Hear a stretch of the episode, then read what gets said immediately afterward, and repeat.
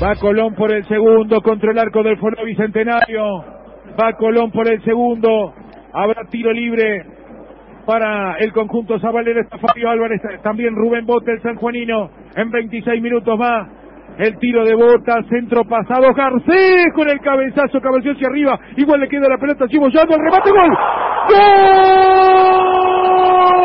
Galván. ¡Gol!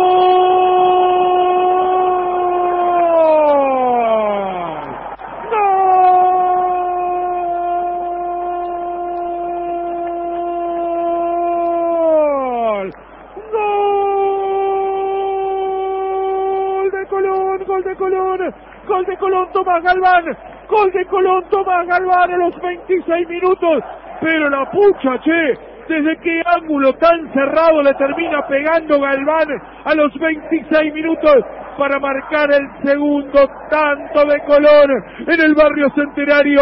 Todo gimnasia protesta una supuesta mano de Galván, seguramente jugada revisada por el VAR, pero Tomás Galván en primera instancia, orden de Echenique. Marca el segundo tanto del partido.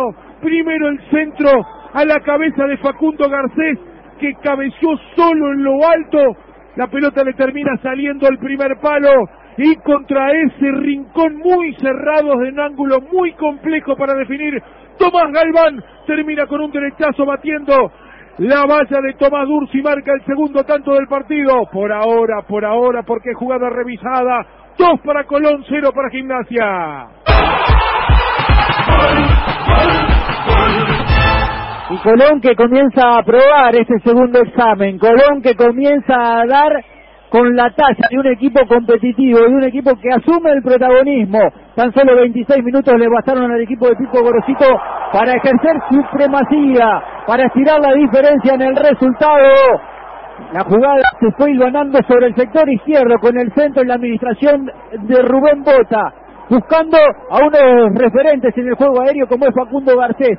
Impactó de cabeza, no con demasiada claridad, pero a la altura del segundo palo donde nadie lo esperaba, apareció el ex River Plate. Tomás Galván de derecha la empujó con fuerza al fondo de la red.